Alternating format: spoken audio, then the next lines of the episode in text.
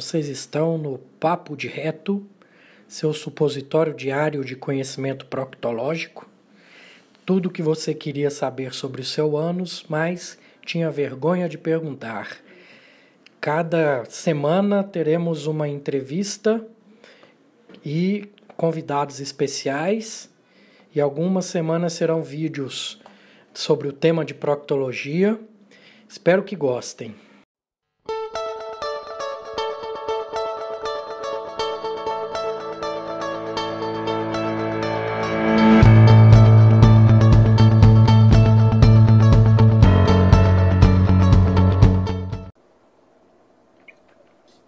Boa noite, meu amigo. Opa, boa noite, tudo bom?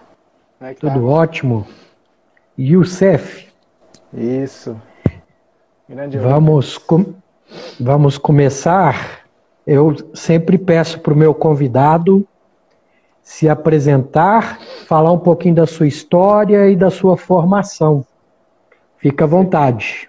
Você que manda. Primeiro eu queria agradecer mais uma vez o convite, tá?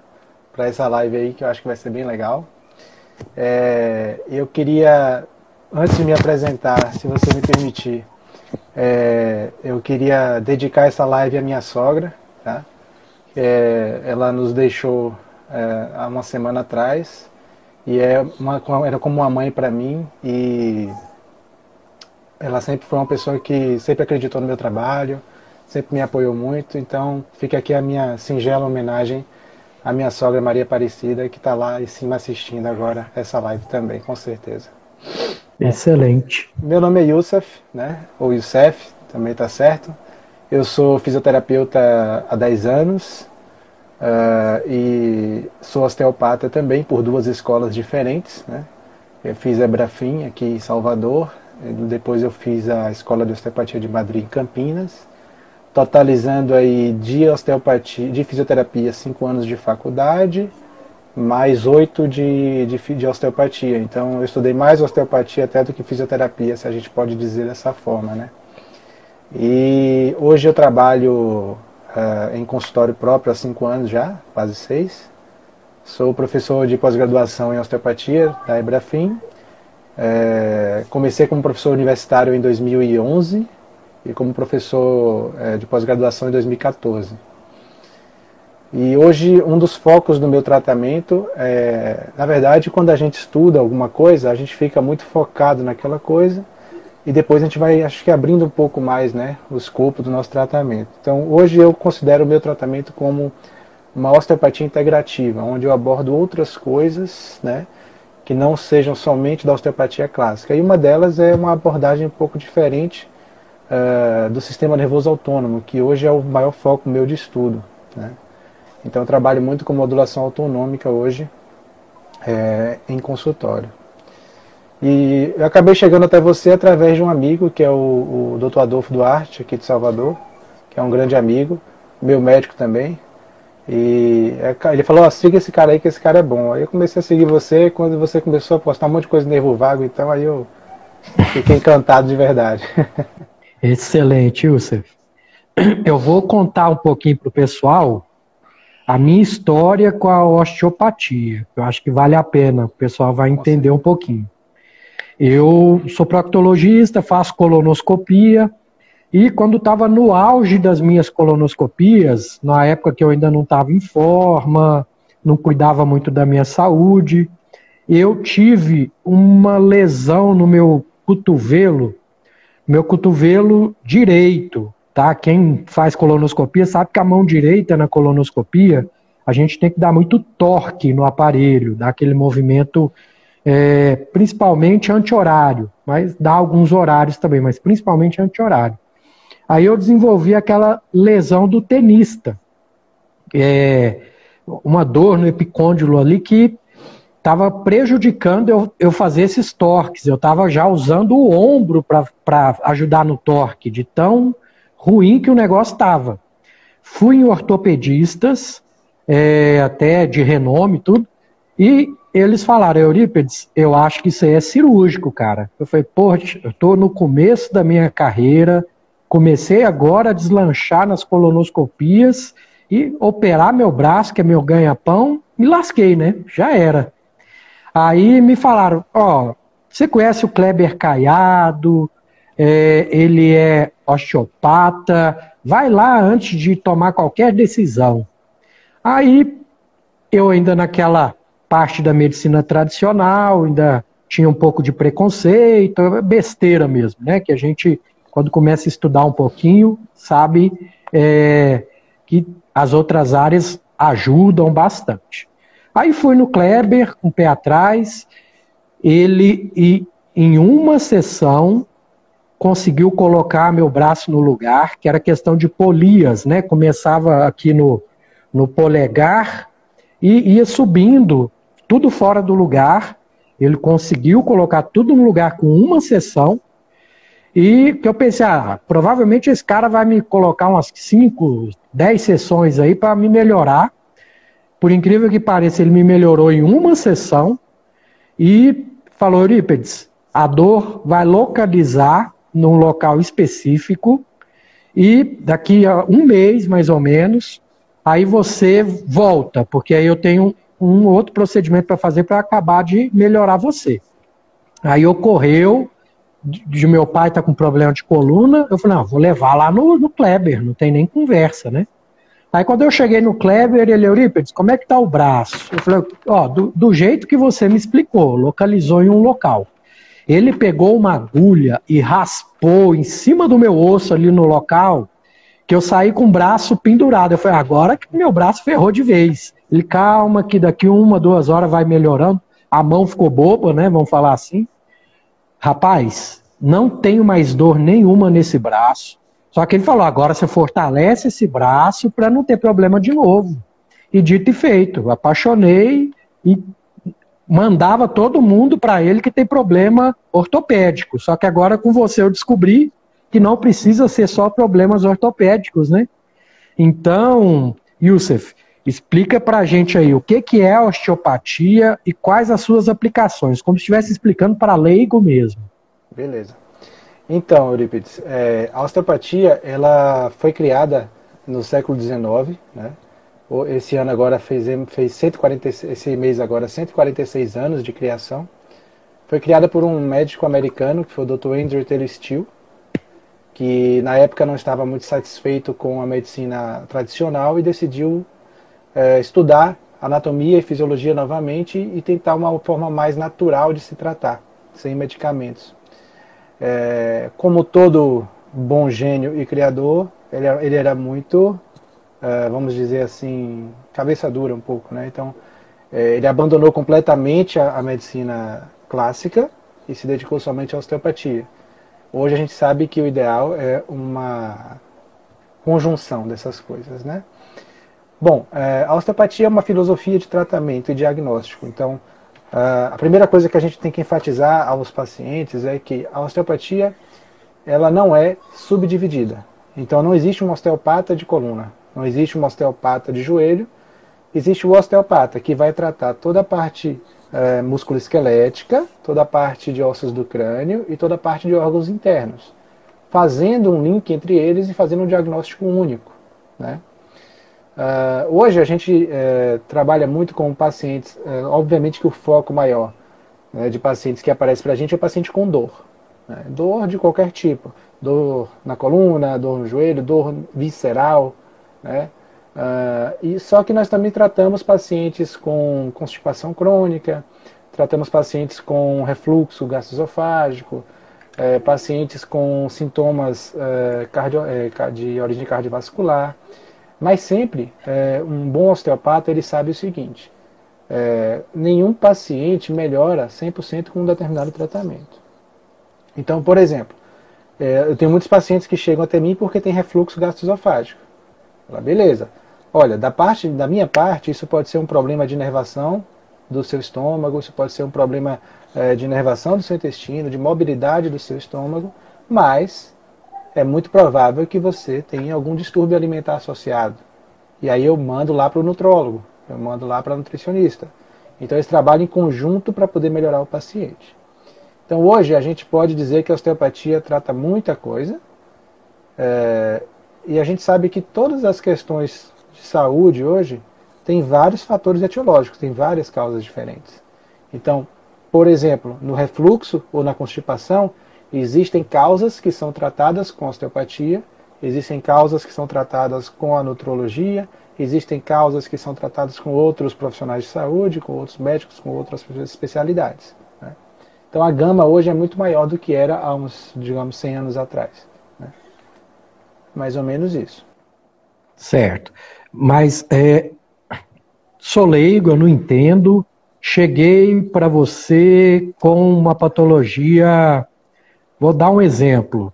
A gastroparesia, né? Aquele estômago que não esvazia, como é que. O que, que você faz? É, é toque? Me explica direitinho isso. Beleza. Todo paciente que chega lá, pelo menos eu vou falar da minha prática, né? É, todo paciente que chega no meu consultório, ele passa por uma triagem.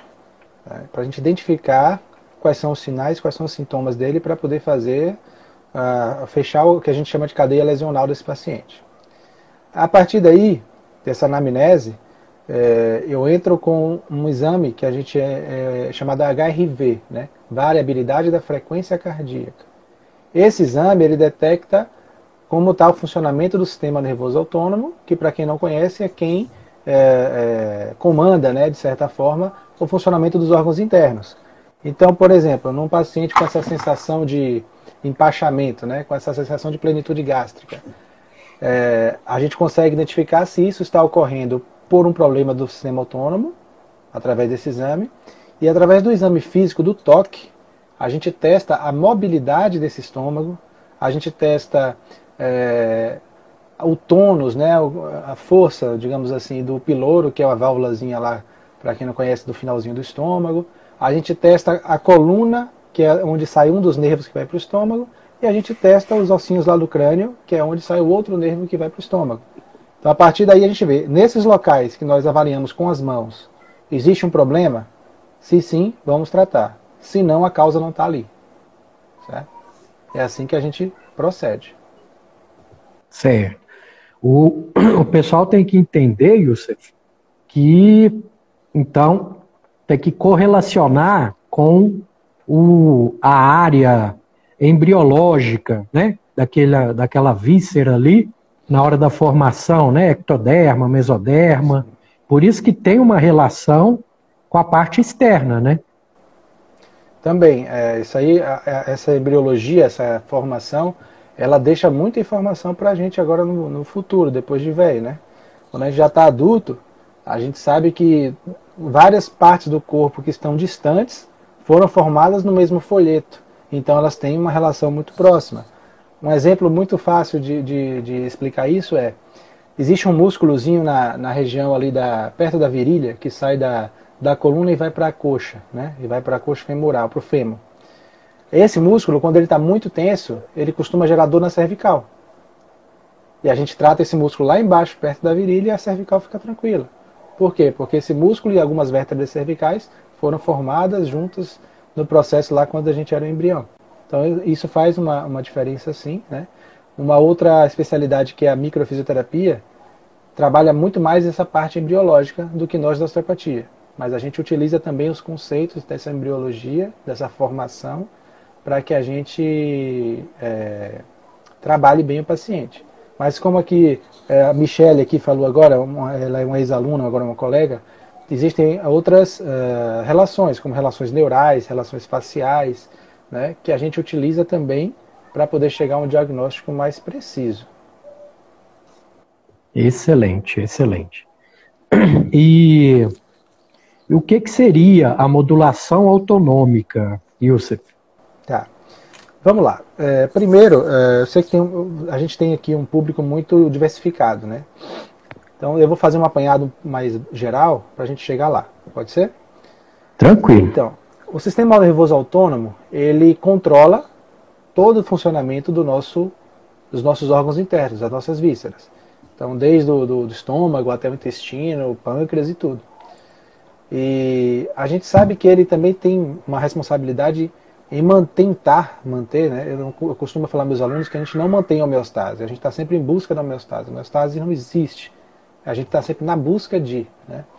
Homeostase é o equilíbrio do meio interno em relação ao meio externo. Então, esse sistema, além de controlar os seus órgãos, ele é responsável por fazer com que o seu corpo reaja a tudo que está no ambiente externo: luz, som, estresse, tudo mais. Alimentação, né? exercício físico e assim por diante. A gente pode dividir ele em três partes, né? que é o sistema simpático, parasimpático e entérico. Para a gente entender um pouquinho como funciona a modulação, a gente tem que entender o seguinte. Uh, vamos deixar o entérico um pouquinho de lado agora, que ele é um pouco mais complexo. O simpático e parasimpático ele tem funções opostas e complementares. Enquanto um, que é o simpático, deixa você mais disposto ao dia a dia, faz você reagir aos estresses, mandando mais sangue para as pernas, para os músculos, para a cabeça e assim por diante.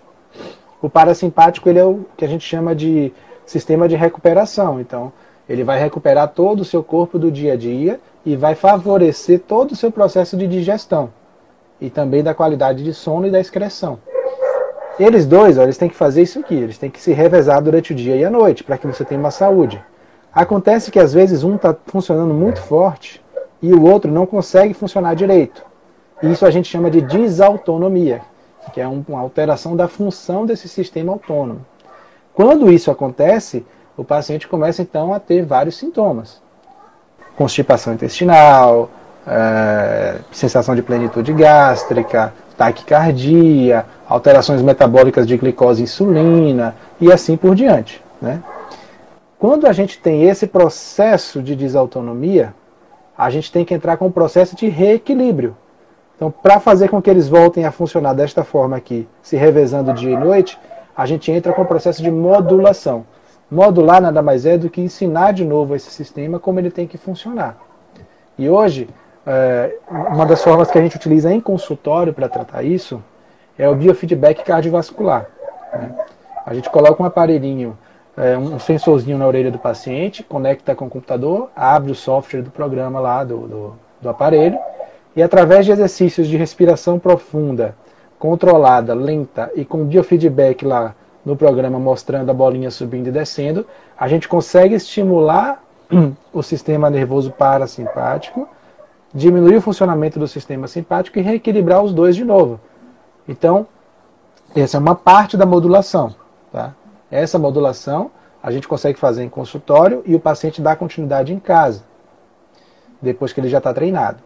Só que aí eu costumo dizer aos meus alunos o seguinte: existem quatro pilares básicos para que a gente tenha um sistema autônomo saudável. E tratar esses quatro pilares faz parte do processo de modulação. Então, o processo de modulação em si é 90% o paciente, 10% a gente. Se o paciente não fizer o que ele precisa, ele não vai melhorar. Se ele ficar dependente apenas da, da, da modulação em consultório, o corpo ele não reage tão bem quanto se ele fizer em casa. E quais são esses pilares? O primeiro pilar é o manejo do estresse. Tá? O estresse é o principal causador dessa alteração. Pode ser um excesso, pode ser uma falta. Tá? A falta de estresse também é prejudicial. Então, o primeiro passo é manejar o estresse. Como? Identificar os conflitos que estão deixando essa pessoa num estado de estresse crônico, né? ajudá-lo a, a identificar. Nesse caso, muitas vezes entra o psicólogo associado ao tratamento. Né? Para fazer o manejo de forma biológica, a gente utiliza o biofeedback cardiovascular, né, com a respiração. O paciente faz o exercício de respiração em casa e também pode fazer exercícios de meditação, que já tem muito, muita evidência científica mostrando os efeitos benéficos da meditação. O segundo pilar é o pilar do sono. O sono é fundamental para recuperar tudo. Né? E aí a gente entra num processo de ciclo vicioso. Por quê? Porque se eu tenho um sistema autônomo que não está equilibrado, é muito provável que esse paciente tenha um sono de má qualidade. E se ele tem um sono de má qualidade, desequilibra ainda mais o sistema autônomo. E aí vira um ciclo vicioso que a gente tem que quebrar. Então, uma das coisas que eu faço com meus pacientes é o quê? É um, um programa de higiene do sono, de 15 dias no mínimo. Esse programa de higiene do sono, e às vezes com alguns fitoterápicos para auxiliar um pouquinho.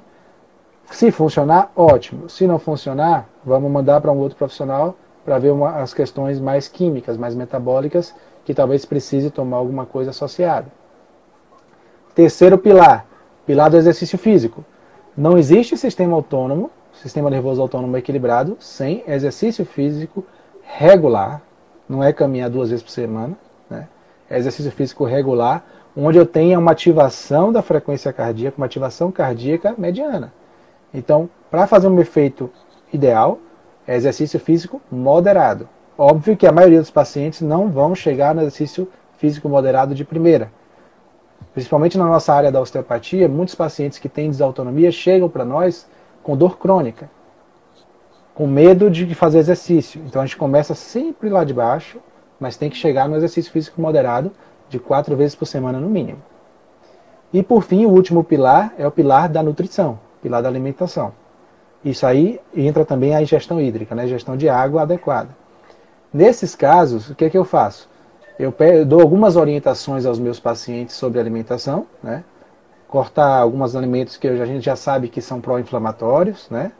Trabalho com alguns fitoterápicos anti-inflamatórios, como a cúrcuma, é, como a COC10, como outras coisas, e mando ele para um nutrólogo ou para uma nutricionista para fazer então a reeducação alimentar. Então esses quatro pilares, associado ao exercício de biofeedback de respiração em consultório, a, e, e aliado também às técnicas osteopáticas específicas, que nós temos técnicas manuais que ajudam a estimular ou inibir esse sistema para tentar regularizar ele. Quando a gente consegue unir tudo isso, a gente pode chamar de uma modulação autonômica de verdade. Excelente, Youssef. Eu vi vários paralelos com o que eu faço com a modulação intestinal, que eu vi que eu preciso de um osteopata aqui perto de mim, no meu consultório, pelo que você está falando, que a modulação intestinal inclui esses pilares que você está falando também. E eu, te, eu faço também o biofeedback anorretal, que nada mais é do que um aparelho de manometria no qual eu, para pacientes que têm, por exemplo, contração paradoxal do cubo retal, hipertonia do esfíncter interno, é, que são as, as causas de constipação, que é a obstrução de saída. O paciente já mudou os hábitos, já fez tudo e não está conseguindo evacuar por, por uma incoordenação desses músculos. E o biofeedback anorretal, eu mostro para o paciente gráficos do que ele está fazendo errado Comigo ele treina por 10 minutos, a primeira demora um pouco mais. E é, é igual você falou, 10% é comigo, 90% é o treino em casa, né? Excelente, é, é, tem muita relação. Vocês da osteopatia mexem também com assoalho pélvico? Sim, a gente trabalha com assoalho pélvico, mas em um sentido específico, né? A gente trabalha com a identificação de disfunções é, articulares que possam estar fazendo alguma alteração da musculatura do assoalho pélvico. A gente trabalha com a parte facial, com a parte visceral que está envolvida com o assoalho pélvico, tá? mas a osteopatia e com a inervação, obviamente, também desse assoalho pélvico. Agora, se a gente precisa é, de um trabalho uh, de fortalecimento desse assoalho pélvico ou de relaxamento desse assoalho pélvico, aí entra uma outra especialidade da fisioterapia, que é a fisioterapia uroginecológica, que aí já não é a osteopatia. Então a nossa parte é na, mais, vamos dizer assim, um pouco mais estrutural no sentido de inervação, de vísceras que estão gerando algum tipo de tensão é, para esse assoalho pélvico, como a gente chama, por exemplo, as pitoses viscerais, né, que é a queda, descida, entre aspas, das vísceras. Retocele, por exemplo, né? Exatamente. É. A gente trabalha dessa forma. Né? Mas foi muito interessante você falar da, da, da, modulação do intestinal, porque não tem como dissociar a modulação da SNA de modulação intestinal. A microbiota, ela, ela influencia no sistema central diretamente, ela influencia no sistema autonômico diretamente, e o contrário também acontece. Por isso que muitas vezes é, o que eu faço de modulação intestinal é o mínimo, é apenas é, é, é, probiótico. Quando eu vejo que aquilo é muito importante, aí eu mando para os meus colegas, o Adolfo, para o Felipe, que são nutrólogos aqui, ortomoleculares, é, para eles fazerem essa parte. Mas a grande maioria dos pacientes precisa fazer as duas coisas. Não tem jeito. Excelente, excelente. E, e para vocês verem, é, tudo que o Yusuf falou agora foi praticamente sobre o nervo vago, né, Yusuf? Não tem jeito, porque sistema nervoso parasimpático, ele é praticamente quase todo nervo vago, via nervo vago.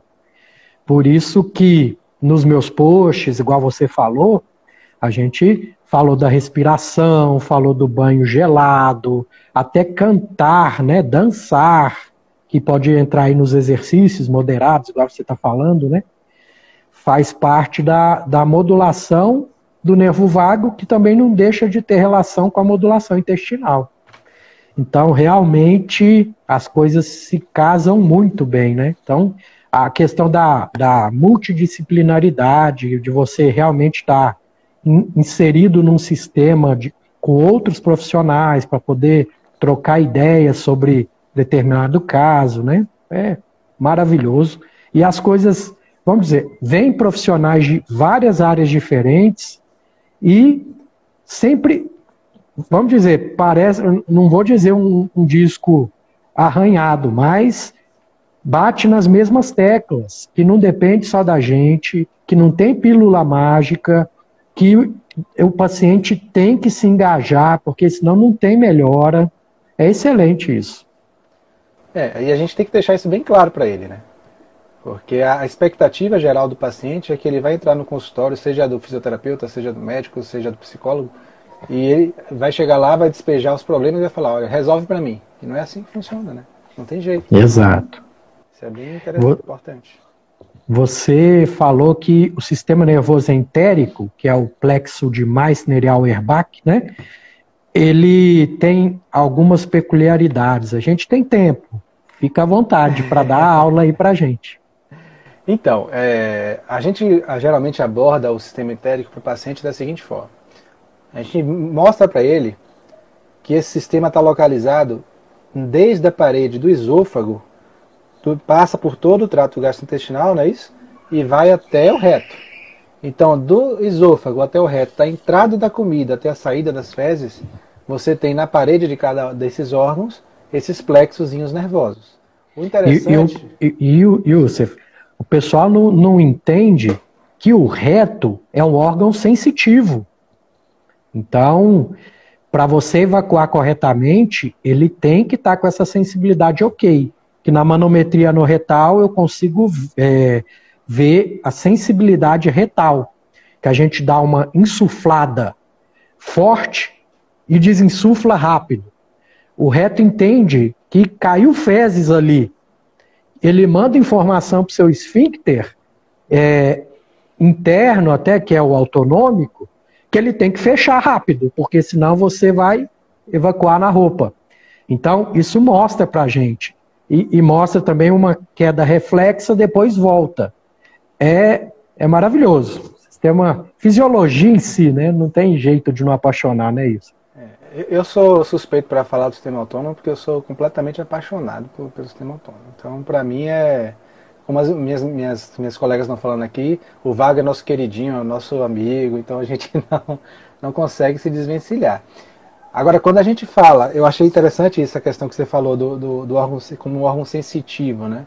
Isso é super legal, que o paciente não, não entende isso, ele não imagina isso, né? É, ele acha sempre assim, estou com prisão de ventre, estou né, com constipação, vou comer mamão e vai melhorar tudo, né? Acabou, mamão é o rei, né? E não é assim que funciona. Mas o interessante do, do, do, do sistema entérico, né, é que ele é independente, né? Ele é, um, é uma terceira divisão daquelas que nós falamos no início, mas se a gente cortar o sistema simpático, cortar o nervo vago até, cortar o parasimpático, ele vai continuar funcionando. Ele vive sozinho. É o segundo cérebro é, que o pessoal exatamente. fala. Exatamente. Não vai viver tão bem quanto antes, mas vai viver. Então a gente vê, por exemplo, pacientes com, com lesões graves na coluna, na medula, tetraplégicos, continuam fazendo xixi, continuam digerindo, continuam fazendo cocô. A gente costuma falar, Yusuf, que o, que o intestino vive sem o cérebro, mas o cérebro não vive sem o intestino. É verdade.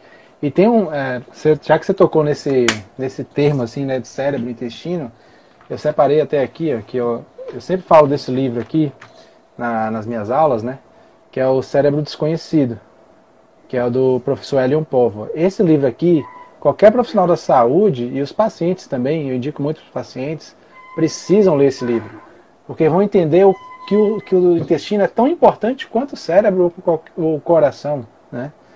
É, pro, tem produção lá de, de, de, de, é, de neurotransmissores muito importantes. Ma né? Mais de 54 neurotransmissores. Pois é, não é pouca coisa. Então, a gente precisa cuidar do nosso intestino assim como a gente cuida do coração.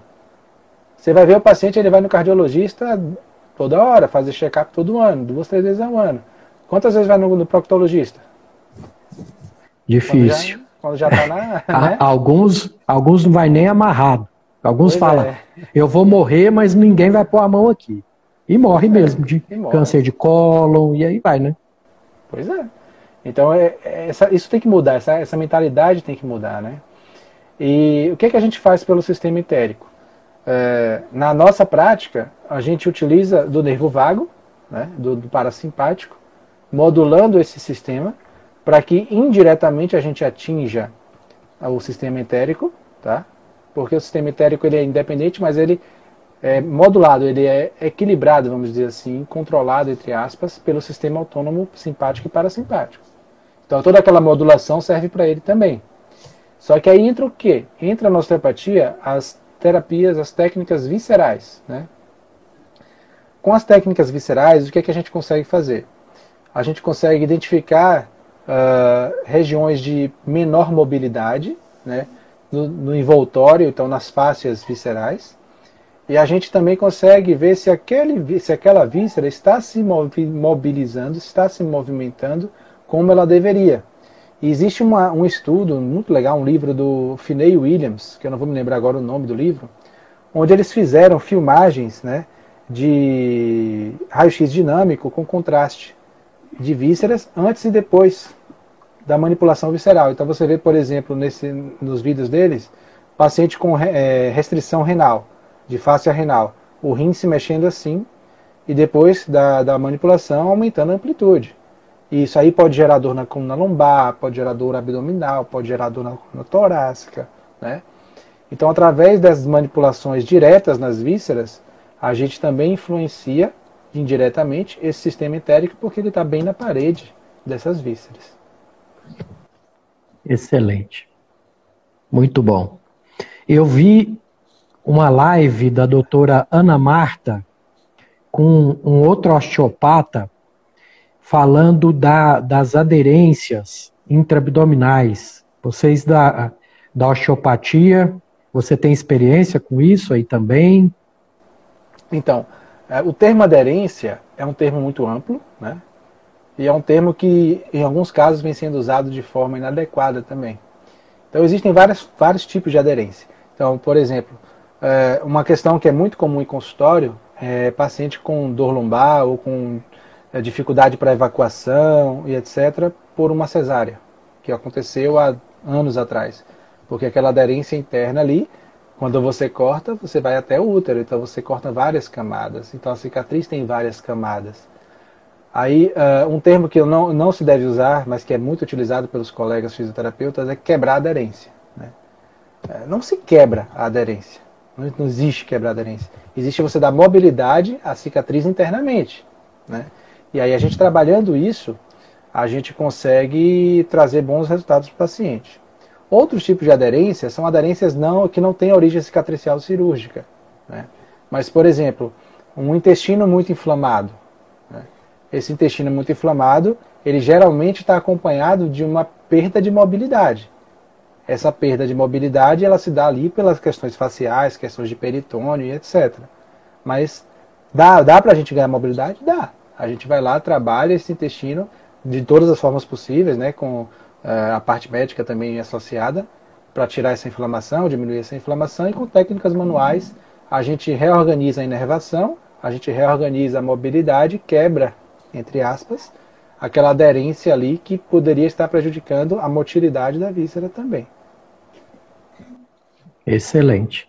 Eu, como cirurgião, eu sei o que uma aderência pode fazer dentro de um abdômen, viu? Que eu já, já peguei é, pacientes com abdômen congelado, que a gente chama, né? Que não tem nem como acessar de tanta aderência E é complicado, não é fácil não.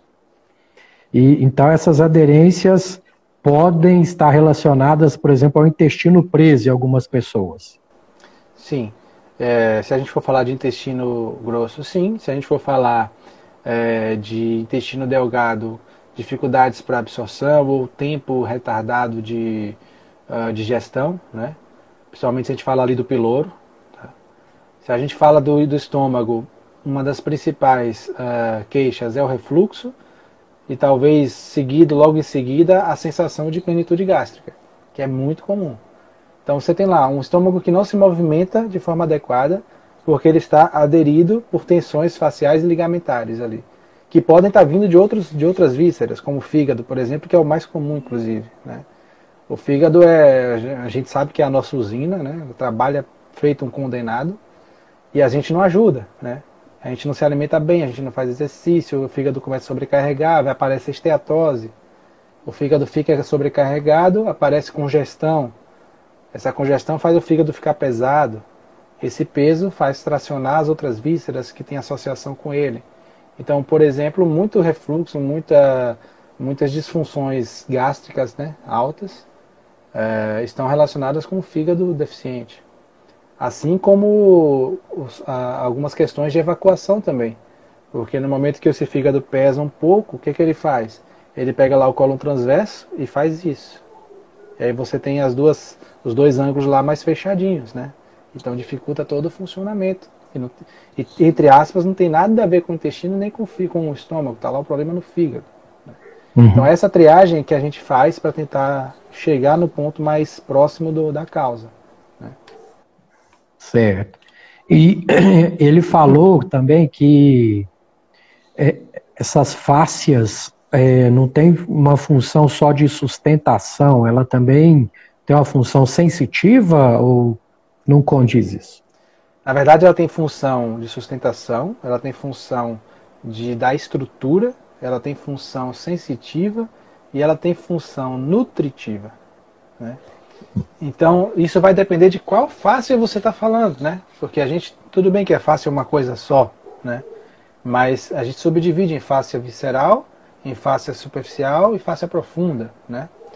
Então, a face profunda, ela dá estrutura ao nosso tecido conjuntivo. Então, é, os músculos da gente têm a forma que tem, porque a face profunda se penetra nesse músculo e mantém a estrutura dele. Né? Então, por exemplo, se essa fáscia tem tensão, esse músculo não funciona bem gerador. Aí, se você vai falar então de fáscia visceral, você tem a questão da estrutura, de manter a víscera no local. Você tem a função é, de proteção da víscera e você tem a função de sensibilidade. E quando você fala da fáscia superficial, que ela é muito mais delgada, ela se mistura com a gordura né, subcutânea, ela é rica em vasos e ela é rica em vasos linfáticos também.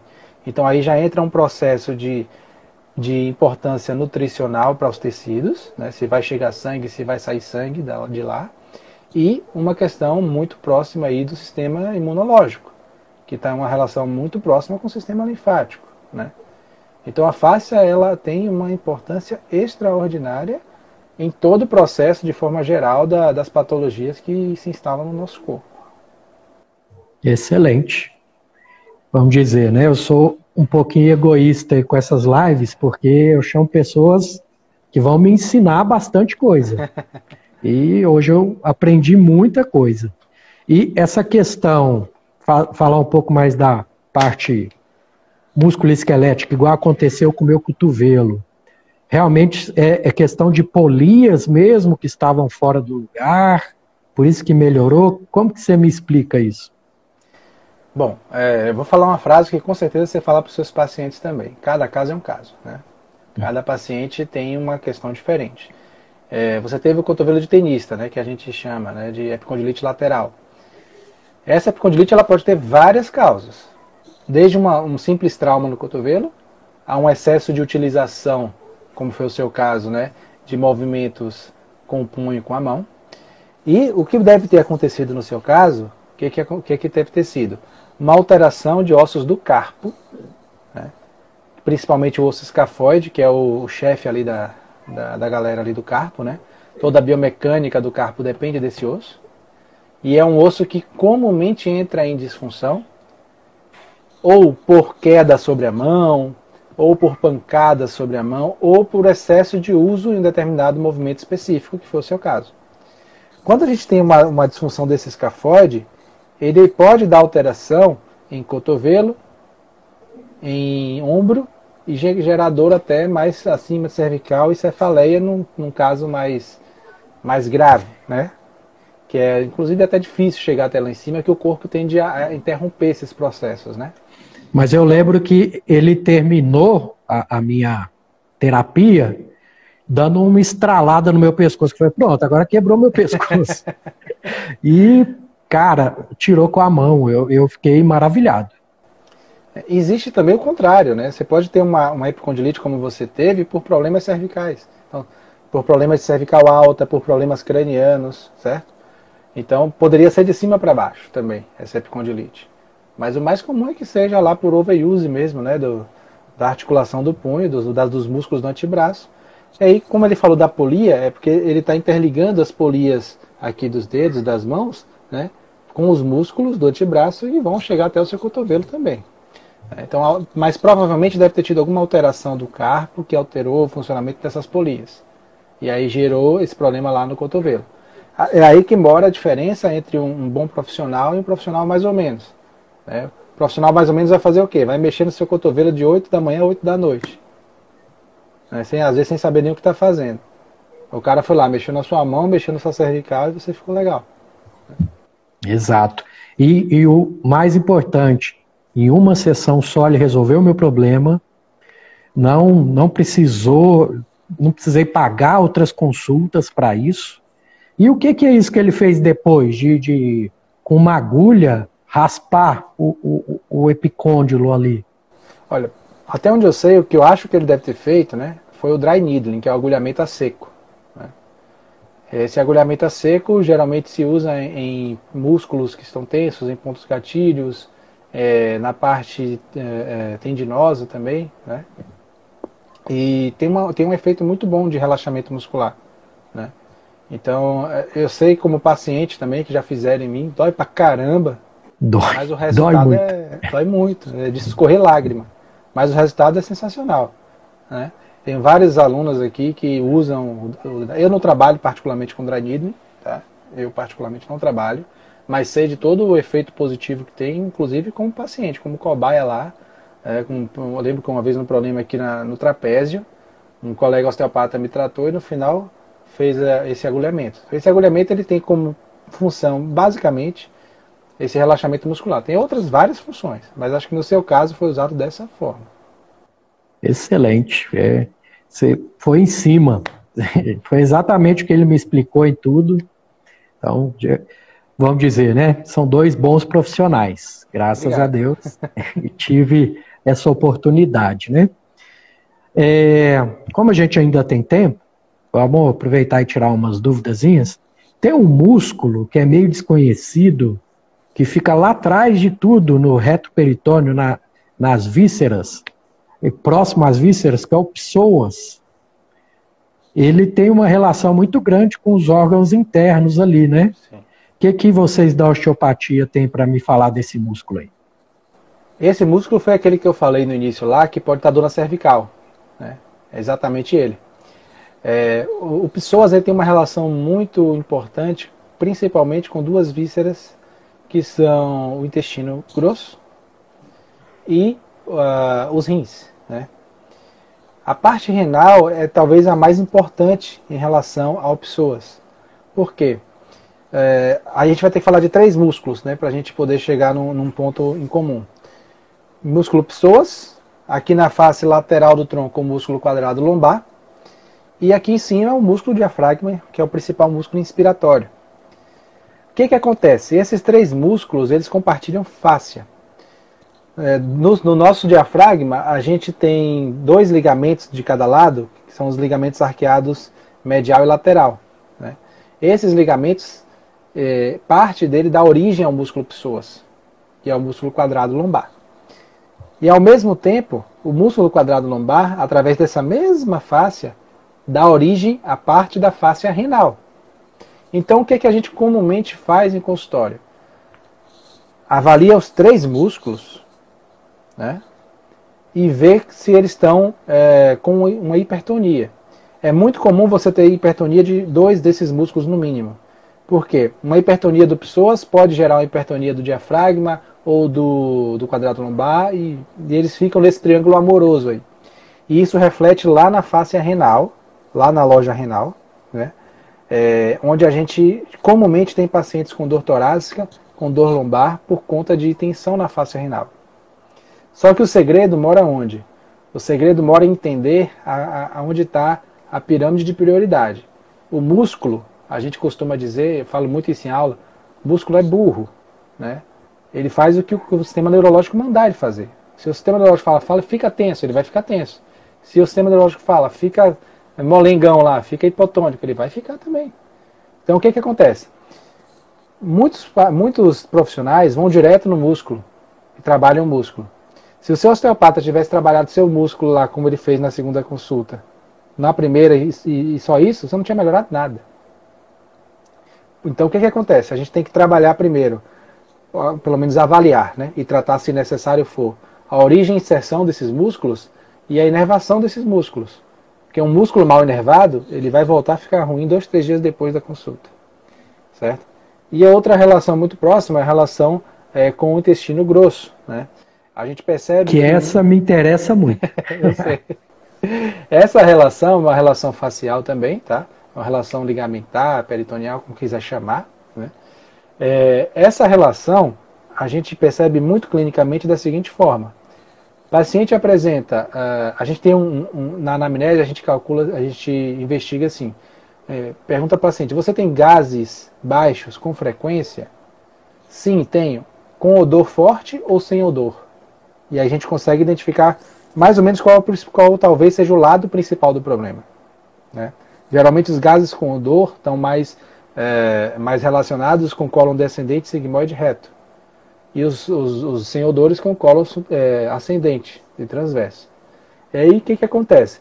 A gente observa muito que pacientes que apresentam é, queixas intestinais, né, sejam elas excesso de gases, dificuldade de evacuação ou diarreias frequentes, né, apresentam uma tensão de pessoas muito exagerada, muito forte, e aí a gente, dependendo do paciente, a gente tem que identificar o seguinte: é o psoas que está gerando algum problema no intestino, ou é o contrário, ou o problema principal, né?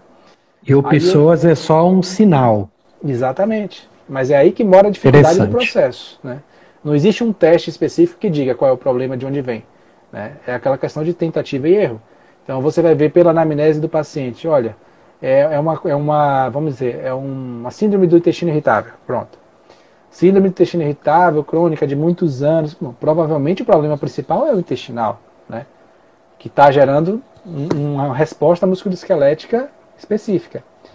Aí a gente vai fazer toda a nossa parte de inervação, de modulação autonômica e encaminhar lá para o colega da parte nutricional dar, dar os pulos dele. Né?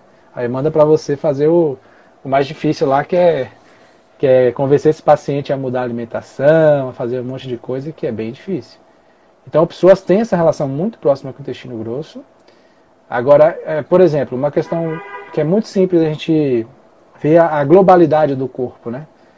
A gente falou mais, mais, mais atrás um pouco que o, o psoas, o quadrado lombar e o diafragma estão interligados e que isso pode gerar um problema no, no intestino e no rim. Mas quem inerva esse diafragma? É o nervo frênico.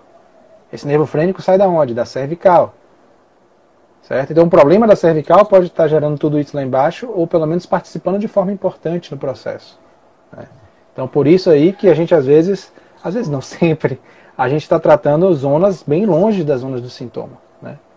Por, essa globalidade, por essa interligação. Eu sei que na área de saúde, tanto na medicina quanto na fisioterapia, quanto na psicologia também, a gente precisa dividir né, subdividir em especialidades, porque ninguém dá conta de estudar tudo de uma vez só. Mas o que eu vejo que aconteceu muito é que, tanto nas duas profissões, mas talvez na, mais na medicina, por ser uma profissão muito mais antiga, essa essa divisão ficou muito importante e se esqueceu um pouco da globalidade. E eu vejo que nos últimos anos isso está sendo retomado. Né? É, através da medicina integrativa, né? Você está com o doutor Adolfo, ele pratica também. Não, Adolfo é, é, meu guru, né? Quando às vezes eu estou lá com, com um paciente assim, bem casca grossa mesmo, aí eu falo assim, pô, cara, daqui que o cara vai em Adolfo, esse cara vai levar uma semana, duas semanas para ir em Adolfo, para começar a melhorar. Aí eu mando usar para ele, cara, é, o paciente está assim, assim, assim, ele vai para você tal dia, mas eu preciso que você faça alguma coisa agora por ele.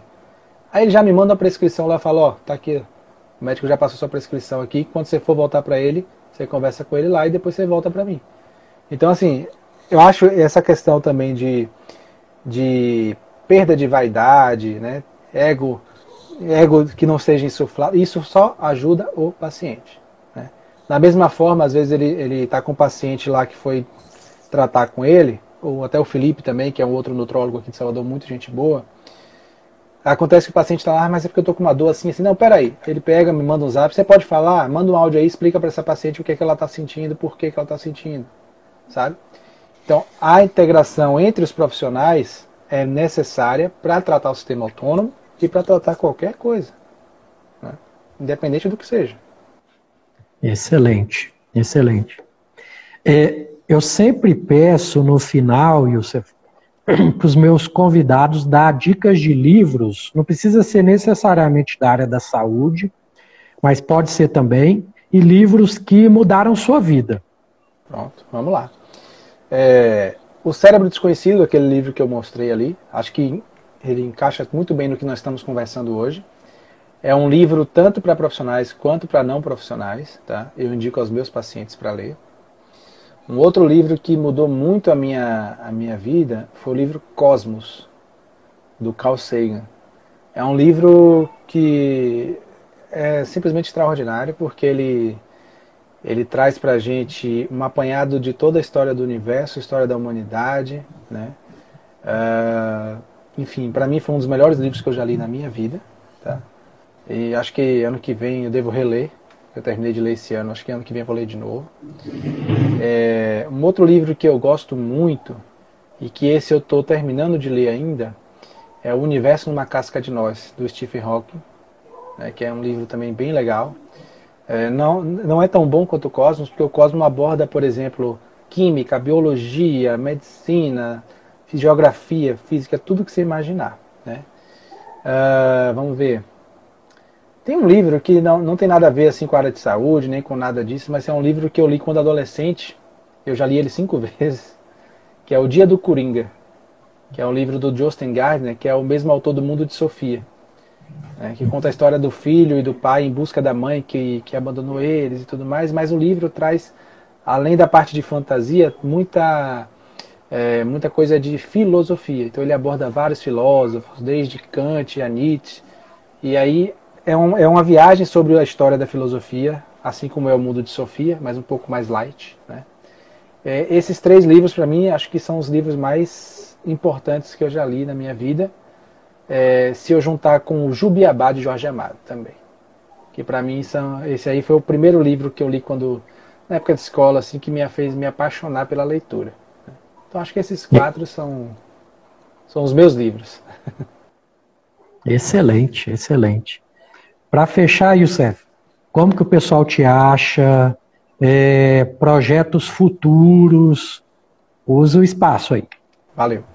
É, eu tenho o, o, Instagram, né, que é o esse Youssef underline osteopatia. Eu estou com um projeto que é o projeto SNA em Evidência, tá, que também tem um Instagram, arroba SNA em Evidência, que é um programa que está sendo... Na verdade, estou falando isso até em primeira mão, não falei para ninguém ainda, assim, de forma direta, né? É um, um projeto que está sendo feito para educação continuada em, em, sistema nervoso autônomo, né, para profissionais da área de saúde. Né, saber como, como lidar com o sistema nervoso autônomo, como avaliar, como tratar e como observar isso no paciente. Então a gente está criando um canal no YouTube, está com esse Instagram e provavelmente a partir do ano que vem nós vamos ter alguns cursos aí disponíveis para o pessoal. Né. É, a intenção é fazer com que isso chegue a mais profissionais para que eles possam utilizar o sistema autônomo dentro da clínico deles, trazendo um pouco mais de melhora para os pacientes. E também a gente deve fazer alguns cursos básicos para os pacientes, né? para esclarecer alguns pontos do porquê das coisas, né? do porquê tratar, do porquê não tratar. Então a gente está com esses planos aí para 2021. Excelente. Nem eu sabia que ia ser tão bom, viu, Youssef? É, eu que agradeço, meu amigo. Foi muito Realmente. Abordou temas aí relacionados à minha área, porque o meu podcast, o intuito é realmente mostrar para as pessoas que o intestino é, é, um universo à parte, que tem muita coisa que dá para fazer para melhorar o intestino, mas que geralmente profissionais de áreas diferentes batem nas mesmas teclas, né, para mudança de hábito, de estilo de vida. Sem isso, não tem jeito. Gente. O intestino, eu costumo brincar, né? Você tem que estar tá feliz e, des, de, e desestressado para conseguir fazer cocô, porque senão não, não vai, né? Com certeza. Então pronto, foi muito bom. Valeu. Quer, quer algum recadinho final? Falar Só mais alguma coisa? Agradecer aqui a, a várias ex-alunas minhas aqui, Natácia, é, Bárbara, é, Michele, Karina, que fizeram a, deram a honra da presença aqui. Agradecer a Daniela Machado aqui, é, que falando da minha didática, agradeço. Fico feliz que tenha sido claro, porque é um tema complexo e a gente tenta fazer da, da forma mais leve possível. Né? A minha esposa também, Radij, que acabou de, mandar um coraçãozinho aí, tem que falar para não apanhar em casa. Né? Então, era só isso, meu amigo. E, e, é Maria Aparecida, né, que você disse? É. A minha creio sogra que, Aparecida. Creio que da onde ela estiver, está muito orgulhosa de você, viu? Eu tenho certeza disso. Fica com Deus. Gratidão sempre e carpe diem. Gratidão para você também. Valeu.